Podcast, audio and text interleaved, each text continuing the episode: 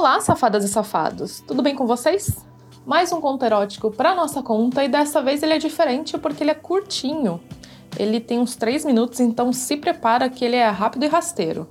Inclusive, queria saber a opinião de vocês. Conto erótico assim curto é legal também? É melhor quando é mais longo? Qual que é a duração que vocês acham ideal de um conto? Se puder entrar em contato com a gente, pode ser lá no Twitter, no sexlog.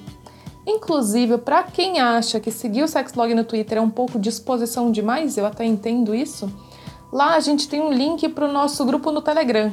E o Telegram é bem discreto, você pode entrar, comentar, consumir conteúdo sem ninguém saber que você está fazendo isso. Então, se tiver interesse, entra lá pelo Twitter, pega o link do Telegram e se diverte com a gente. Agora, como eu disse, se prepara que vem um conto curtinho, então já coloca os fones de ouvido, se acomoda numa posição confortável, fecha os olhos e curta com a gente aí o conto A Morena que Cavalgava Meu Marido. Vida de advogada não é fácil. Eu sempre saio cedo para trabalhar e só volto à noite para casa.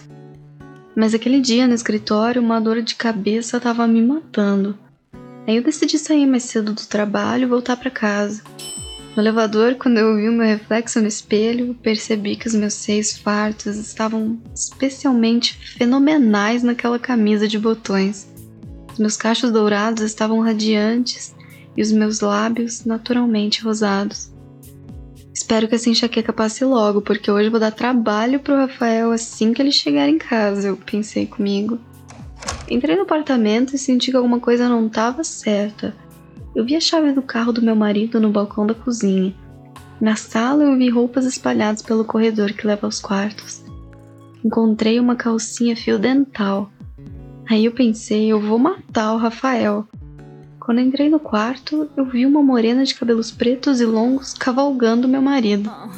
De costas dava para ver que sua bunda era grande e arrebitada.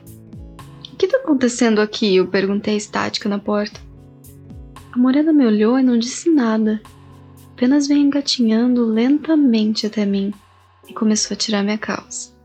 Eu não sabia o que dizer, nem o que fazer, mas eu senti uma coisa muito diferente na minha buceta quando eu vi que os seios da morena eram tão bonitos quanto os meus.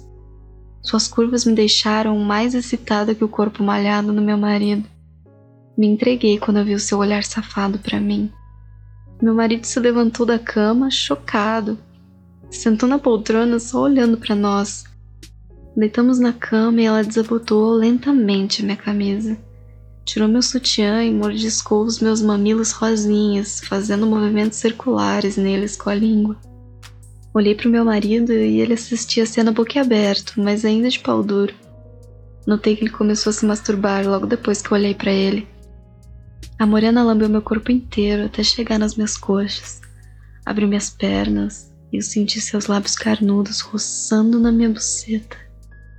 Ai, aquela língua no meu grelo. Usei tanto que molhei toda a boca dela. Beijei seus lábios molhados enquanto enfiava os dedos naquela bucetinha. Meu marido estava explodindo de tesão. De repente, a morena virou minha perna pro lado e começou a roçar a buceta na minha. Os movimentos de vai e vem me deixaram louca.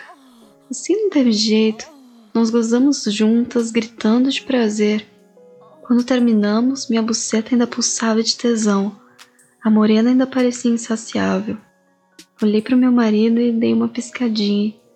Ele entendeu o recado.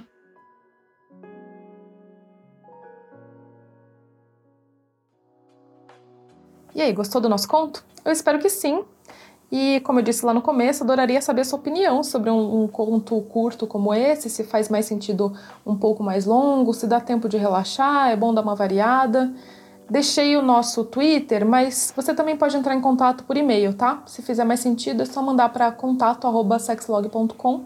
Lá você pode mandar suas sugestões, críticas e também suas próprias histórias que podem virar contos narrados por aqui.